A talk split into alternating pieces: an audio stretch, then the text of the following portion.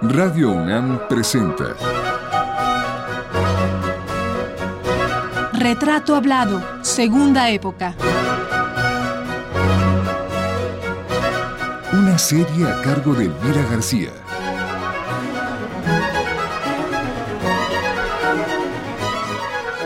María Luisa La China Mendoza, primera parte.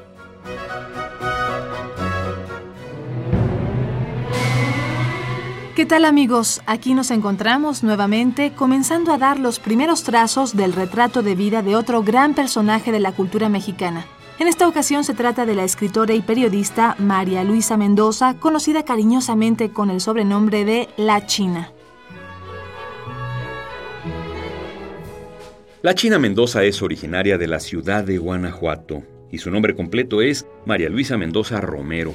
Allá nació el 17 de mayo de 1931 en una casona como hay tantas en esa ciudad, españolizada y medio afrancesada. Casa con ático, bodega y cuarto para un ejército de sirvientes heredera de una oropelesca y fastuosa historia familiar, donde abundaban los relatos acerca de las condesas y marquesas de la familia, las cuales poseían tremendas extensiones de terrenos y casas en el estado de Guanajuato, la niña María Luisa vivió su primera infancia llenándose los oídos con esas míticas y fascinantes narraciones.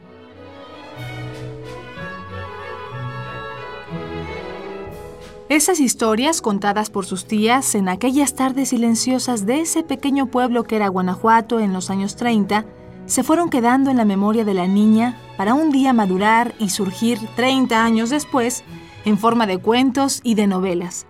Pero no nos adelantemos y dejemos que sea la China quien presente ante ustedes el ambiente y el aroma de esos años idos, los de su niñez y de su casa.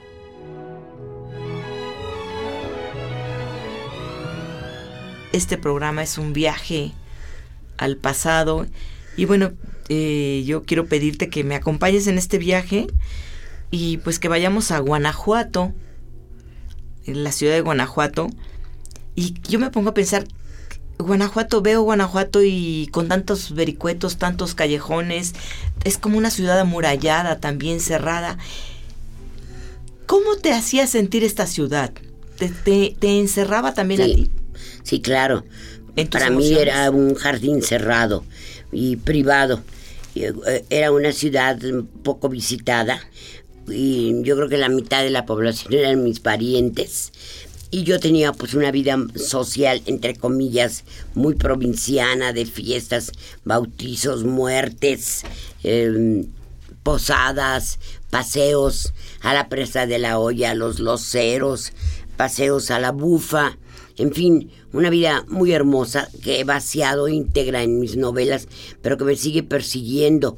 A mí, la, la ciudad donde yo nací y mi familia, con las casas que viví, desde míticas casas que no conocí, como la de mis, mis abuelos de Celaya, que era una casa construida por tres guerras, fíjate tú, y era una casa que que es de las pocas casas habitación que había, eh, que había hecho tres guerras. La compró mi abuelo y allí vivieron sus, él y sus doce hijos con mi abuela que siempre estuvo embarazada hasta que se murió de, de lo mismo, por supuesto, ¿verdad? Doce hijos. Y era una casa, pues por las fotos que yo más o menos atesoro y por la palabra, sobre todo de mi papá, de su, su relato de lo que era la casa, a mí me ha perseguido y me persigue en todas mis novelas. Yo escribo mucho sobre arquitectura en las novelas. Bueno, es, repito, un gran homenaje a mi padre, pero también es una, un ramalazo de las grandes influencias en mi vida que han sido Proust y, y, em, bueno, mira nada más mis grandes influencias, ¿verdad? Bueno, Proust es una. Carpentier. Carpentier. Entonces Carpentier siempre habla de arquitectura y de las eh, de los nichos, de las eh, columnas, de los los ámbitos y lo mismo hace Proust de las grandes catedrales. Entonces tú te imaginas que yo tengo en esas dos lecturas principalmente la gran influencia de mi vida y todo esto no es una no es una eh, un hecho aparte que no tenga que ver con todo eh, mi, mi, ámbito de periodismo, que es una plaza abierta, en donde están la política, eh, el pueblo, sus necesidades, la pobreza, eh, la seguridad, en fin, todo esto que ha rodeado mi vida. no es un contrapunto, no, no es un contrapeso, es un contrapunto para la, la privacidad de mi vida de niña, de niña de clase media digamos alta, aunque no es exactamente la palabra, con muchos ínfulas, la familia de una aristocracia española pasada de moda, eh, vieja y casi imaginada, casi hipotética. Eh, yo acabo de tener una experiencia muy interesante en Acámbaro. Yo tengo una mm, parte de mi familia paterna, los Pesquera, Albarrán, que viven en, en, en Acámbaro y fui a dar una vuelta con uno de mis sobrinos. Me dijo, por aquí se va, este camino lleva a la tierra que era de mi, de mi antepasada, la condesa de Medina. Entonces yo me quedé estupefacta y dije, ¿cómo? Que tú también sabes ese cuento, esa fábula, esa historia que nadie comprueba. Ay, claro. Pues, ay, claro, me dijo, si tú también desciendes de la duquesa, hazme el favor duquesa o condesa, quién sabe, los cargos burocráticos de la nobleza no me registran con esa actitud, como no me registra nada en la vida con esa actitud. Bueno, eso te da idea de la locura eh, eh, de clase que teníamos en, en, mi casa, tanto de los Mendoza, que eran los ricos, como de los Romero, que no eran ricos, pero la misma idea, que es muy provinciana, cursilona, pasada de moda, ¿no? Pero claro, eso tuvo también en mí un peso enorme. Yo escribí una más de amor y lujo. Por supuesto, y mi última novela es de amor y lujo porque trato de los, nada menos que de los Romanov, hazme el favor, de los zares.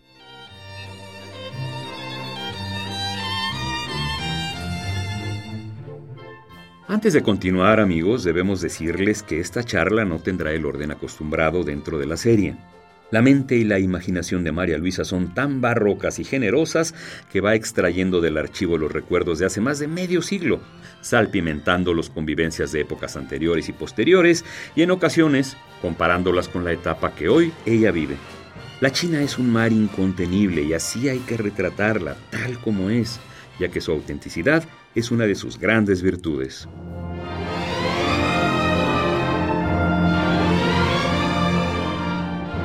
Otro rasgo destacable de María Luisa Mendoza es esa memoria fotográfica que le ha sido tremendamente útil en su trabajo de periodista y en el de cuentista y novelista.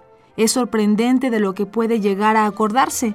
Gran parte de sus reportajes, realizados sobre todo en los años 60, 70 y 80, son joyas del periodismo no solo por la prosa singular con la cual la China selló su escritura, también porque son ya un testimonio puntual de cómo estaba México y otros países en aquellas décadas. Esa mujer observadora, curiosa, interesada en todo, supo olfatear la noticia e ir tras de ella con los ojos bien abiertos. Hazme el favor de los zares. Bueno, en fin, pero volví a, ¿quieres que vuelva a mi infancia? Sí, estoy viendo. Porque sí, porque digo, entonces vivías un poco una ficción. O sea, tu familia. No, porque la ficción ahora eh, eh, la puedo yo calificar y ahora puedo eh, mm, visualizarla como un mito, como una fantasía. Porque dices no había papeles de, que no, no, no, de, que la condesa hubiese tenido esos terrenos en Acámbaro. Sí, no, eso sí, existió la condesa de Medina y tenía un, una, una tierra pues un gran yacimiento en, en, y como ellos viven en, en esos lares, en esos lugares, eh, ellos estaban mucho más eh, enterados que yo de cosas físicas, de, de restos de casa, de campo, de animales perdidos, etcétera todo lo que conviví yo en la plática de mi padre, en los sueños de opio de mis tías, ¿verdad? Y en la contraparte, que era la familia Romero, también afincados en una cierta eh, altitud social, que bueno, pues eso sí era real, pero que no, no, no tiene ninguna ventaja, no era nada. La gente de, pueblo en aquel tiempo del pueblo, éramos gente del pueblo nada más, pero ellos ¿Por qué? Pues porque tenían también restos de memoria de casas eh, principescas, como por ejemplo mi abuelo materno. Eh, todos mi mis, mis tías nacieron en una casa que está frente al Teatro Juárez, de este lado de acá, en una contraesquina, que era la... Pero, nacieron allí en la parte alta, en medio de esa magia guanajuatense de bosques en, en, la, en la azotea. Eh, mm, eh, eh, casi un laguito, eh, huertas, en fin, una chiflazón, que lo, eso es Guanajuato. ¿Cómo puede haber tal paraíso terrenal en la azotea? Pues sí, simplemente porque caminando un poquito estaba el cerro. Entonces todo eso bajaba del cerro y cubría de vegetación, de violetas, que es una de las partes hermosas de mi novela, ¿no? En que todo, todo, hasta los gatos eran de violetas en fin. Eh, pero bueno, Guanajuato es pero, muy Pero espérame, déjame acabarte de especificar. en, ese, en esa casa nacieron mis tíos, mi mamá y demás, porque mi abuelo era el director de la casa de moneda, no era de nosotros, la casa era la casa de moneda y mi abuelo la dirigía. Pero claro, tú eh, caminas por pasillos de, de, columnas hermosísimas, tienes abajo un patio señorial cuando no está trabajando la casa de moneda. Y bueno, me imagino que todo aquel, aquella grandeza se metió en las pobres cabezas de mis tías y de mis tíos y a nosotros nos los pasaron como, como, una, como un hecho de, no de realeza, sino de grandeza, que no teníamos, mi padre, mi abuelo era un empleado en fin, eso por parte de los Romero. Por parte de los Mendoza había más realidades por la Casa de Tres Guerras, que era como el palacio real de la imaginación taranta de toda mi familia. Pero todo eso, imagínate en una niña con mucha sensibilidad, como en mi caso, una sensibilidad enfermiza que bastante daño me ha hecho en mi físico y en mi, en mi anatomía. Bueno, pues eran aludes de sueños, de eh, leyendas, historias de cada una de mis tías maternas y paternas, lo que hicieron, lo que hacían, que eran hermosísimas. Ay, no es cierto, yo veo las fotos y no las veo tan hermosísimas como el mito que corre, ¿verdad? En fin, lo que te quiero decir es que todo esto es mi vida infantil es una novela. Escribo por casi por obligación con ese con ese peso terrible de la historia de los míos, que no es cierto que, que vuelvo a insistir, es, es, de una belleza enorme porque está eh, eh, tiene la influencia mayor de la imaginación, que es la madre de todos los vicios. Así es. A lo largo de este mes salpicaremos la serie con algunos de sus textos más relevantes, fundamentalmente los de su literatura. Pero por ahora, volvamos a escuchar cómo reconstruye la China su vida en Guanajuato. De, arrepentimiento que nos ha fregado la vida, sí. Somos la culpa en dos, en dos zapatos de, tacón. Oye, ¿y escribías entonces ya de niña? sí, horrendas. Todos esos, eh, eso que tú lees, tú que eres una escritora, lo sabes mejor que yo, que de eh, diarios eh, descubiertos en un, en un altillo o en un sótano o en un paseo debajo de la banca de un teatro, es que son una maravilla. Entonces surge la gran novela. No, no es cierto, son inmundos. Yo tengo mis, mis eh, eh, diarios, y son verdaderamente patéticos, los abro a veces, a ver si de aquí me sale algo, no, no me salió nada. Y un primo mío, Fink Mendoza, por cierto que él es hijo de alemán, entonces es la belleza y la guapura y la grandote. Todos los, mis primos, los Fink, eran bellísimos, y todos los Mendoza somos más bien, más chiquitos somos así como tú, Pero como yo. No por eso Somos breves. Entonces mi primo me dijo, te voy a regalar el diario de mi mamá, de mi tía Aurora, porque te va a servir mucho en tus novelas. No, hombre, ¿qué te pasa? Lo leí arrodillada pensando que iba a encontrar allí no, no decía nada. Lo más que decía era que los abuelos, cuando entraban a la hacienda, los revoltosos, los revolucionarios y demás, eh, eh, escondían a las hijas con, detrás de los colchones. Quitaban los colchones de las camas y los ponían contra la pared. Y atrás estaban las señoritas decentes y católicas que no fueran a ser eh, robadas como los preciosos personajes de Elena Garro, volviendo a lo mismo que comentábamos, puesto que tú estás eh, escribiendo un libro sobre Elena Garro y en, ese momento tenemos una avalancha, valga, valga la palabra, de libros sobre Elena Garro que nos empiezan a tener un poco hartas, ¿verdad? Sí, claro, hay que, hay que esperar. Pese a que María Luisa Mendoza traía una atracción irremediable hacia la escritura, Curiosamente no fue esa su primera opción cuando tuvo que elegir una carrera. Es probable que, haciendo caso a las presiones de las familias de la época sobre el destino profesional de la mujer, la China decidiera ingresar a la Universidad Femenina a cursar la carrera de diseño de interiores. Para su fortuna y la del periodismo y las letras, María Luisa desempeñó el oficio que aprendió justo en la realización del diseño y pintura de telones. Eso la llevó irremediablemente a estudiar escenografía teatral en el IMBA, donde descubrió a hombres del teatro como Julio Prieto, Ignacio Retes, Antonio López Mancera y tantos otros para quienes colaboró pintando detalladamente telones para las obras de teatro.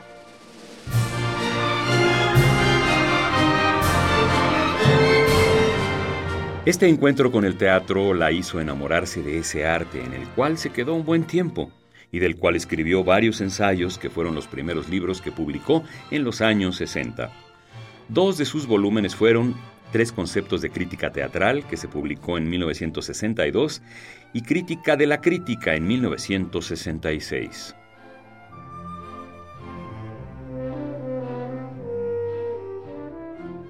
Pero como el universo cultural es finalmente un pañuelito, María Luisa pronto se acercó a causa del teatro hacia el periodismo. Y al encontrarse con él descubrió que esta era la enorme, gigantesca puerta de libertad que andaba buscando. Pero de ello hablaremos más tarde. Por ahora queremos reproducir un pasaje de un libro fundamental en la obra de la China. Se trata de Con él, conmigo, con nosotros tres, que fue la primera novela que escribió y publicó en el año de 1971. En buena parte, el libro trata un tema doloroso para México, la matanza de Tlatelolco, asunto que se entreteje con el amor y con los recuerdos familiares de la China. Uno de sus pasajes dice así. Sangre, la sangre, embarrada en la pared provocaba náusea.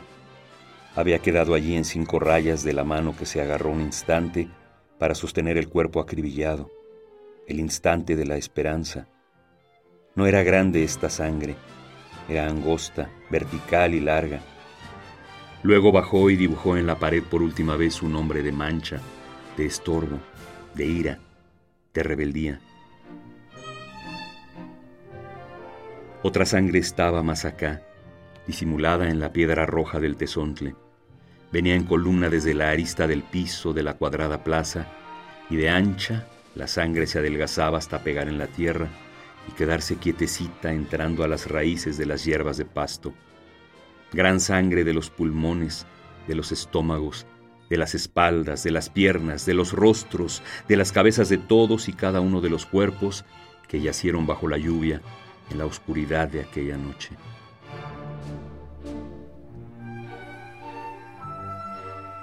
Con él, conmigo, con nosotros tres, es una pieza fundamental de la literatura en torno a la matanza de Tlatelolco. Esta obra ha tenido varias reediciones y tanto estudiantes como especialistas y actores del movimiento estudiantil del 68 en México reconocen su importancia, pues también constituye un vívido testimonio de aquellos sangrientos hechos. En otro momento retomaremos ese libro, pero ahora volvamos a escuchar a la China Mendoza.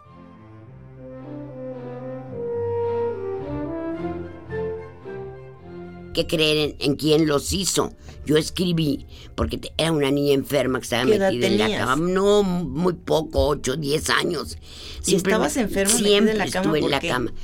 Tenía, tenía em, tifoidea, tenía tosferina, tenía eh, reumas continuas, siempre fui reumática. ¿Y fiebre? Y fiebres reumáticas. ¿Y alucinabas? Pues no sé, no me acuerdo, pero yo creo que sí. Y me moría de hambre porque antes todo se, se curaba con, con, no comiendo. Y yo tenía una nana en Edina maravillosa que me llevaba y, me lo metía debajo de las sábanas, las chichitas de los bolillos, de los panes de cerveza que se llaman en Guanajuato. Entonces yo me comía aquella chichita, pero con una emoción y un hambre inolvidable todavía a la fecha cuando me, me dan un pan de cerveza en Guanajuato. Le quito así temblando la chichita, que además es muy interesante que la chichita, que es ese, es por donde te entra la comida cuando acabas de nacer, vuelva a llamarse así en los bolillos, que son la leche, la miel, el trigo, el pan de, la, de la vida, del alma. Eso es como la comunión, comer las chichitas de los bolillos, panes de cerveza. Oye, China, ¿y el ser, estar enferma, estar en cama, te aisló del resto de tu familia, de tus hermanos, de tus papás? Porque yo, pues mis papás, mi papá me llevaba muchos libros. Ahí está otro de los ángulos de mi vida, porque soy una lectora eh, feroz y voraz por mi padre, ¿no? Que me siempre me alimentó el vicio, porque para mí leer es un vicio terrible. El único vicio que tengo en mi vida es fumar y me avergüenza espantosamente porque parezco leprosa frente a toda mi sociedad actual. Por eso no la trato a la sociedad porque hoy estás en una mesa, a una mesa sentada y sacas un cigarro, entonces te ven como si acabara de sacar una inyección con heroína. con heroína. Oye, qué horror. Entonces eh, fumo pero todos los demás vicios, todos están en, el, en el papel exacto de la lectura. Leo y leo y leo. Ahora leo mucha prensa, qué curioso. En los finales, finales de mi vida, pues de niña leíamos el Universal, por supuesto, porque era lo que llegaban a las casas. Era el único que había. Era el único que había. Que podía circular a nivel nacional. Y por eso yo leí tanto, tanto eh, libros infantiles y de aventuras y bueno, preciosos. ¿Y cómo te sentías? O sea, regreso a, tu cama de enferma, leyendo. ¿Cómo te sentías? Además Muchísimo mejor de, los, las fiebres aquellas tremendas que yo tenía. Pues era como un alimento y como no comía, pues era más alimento. Yo casi masticaba las hojas de las, las páginas de los libros.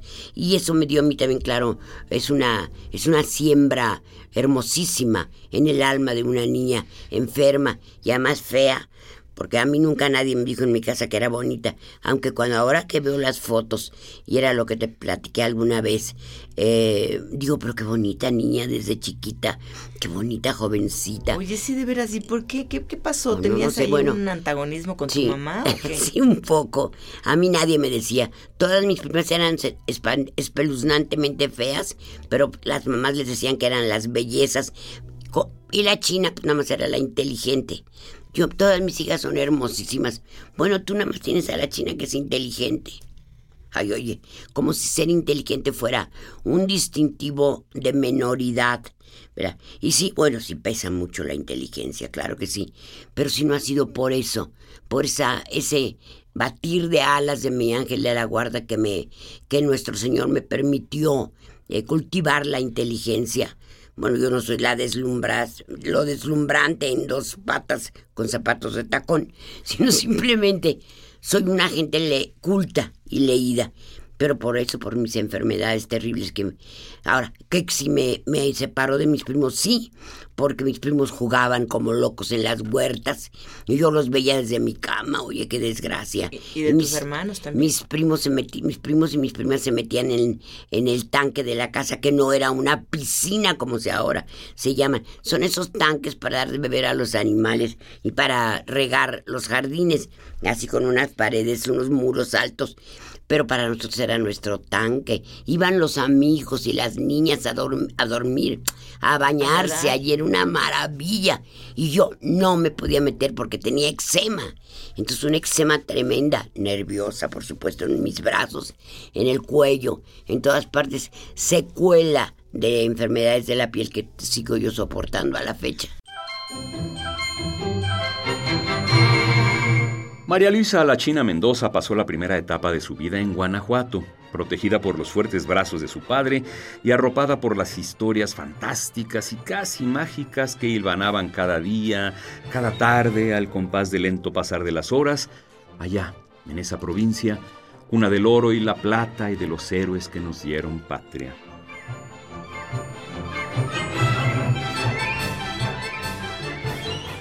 ¿Y por qué tan nerviosa, China, desde niña? ¿Qué, te hacía nerviosa? No, sé, yo creo que era la, la soledad, yo creo, interna, la diferencia con, de enfermedad junto a mis primos todos, y mis primas. Cuando digo primos son primos y primas, todos tan sanos, subiéndose a los árboles. En cuanto yo podía, se me eh, eh, calmaba un poco la, la enfermedad de la piel, la eczema. Entonces yo inmediatamente hacía todo lo que hacían mis primos, corría como loca, me subía a los árboles, me caí rápidamente de los árboles, por supuesto me rompí una clavícula, me rompí una rodilla, me, rompí todo porque yo quería hacer, ganar, ganar el tiempo que había perdido en esa, en ese, en esa prisión del, de mi cama, ¿no? Y bueno, pues me sirvió mucho. Todos mis primos y primas empezaron a leer pero la que más siguió leyendo era yo.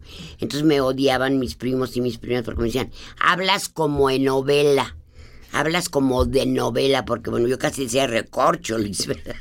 como las novelas de, de, de Delhi, que eran unas cursilerías espantosas de la criadita que es descubierta por el duque en un palacio y se casa con ella y la cubre de oro y de joyas. Bueno, pues todas esas tonterías color de rosa, yo las leía en mis libros que sacaba en la ya en, en México en una bibliotequita católica que había en la calle Santa María la Ribera, porque nosotros vinimos de Guanajuato a, a vivir a Santa María la Ribera.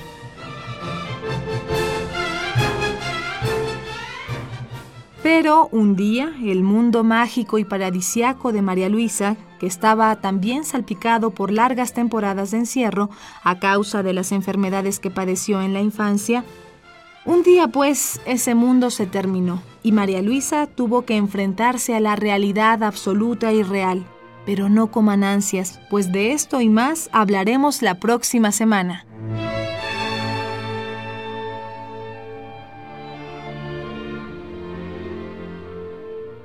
Esta fue la primera parte de la serie dedicada a la periodista y escritora María Luisa La China Mendoza. Los invitamos a escuchar la segunda el próximo lunes en punto de las 6 de la tarde. Hasta entonces.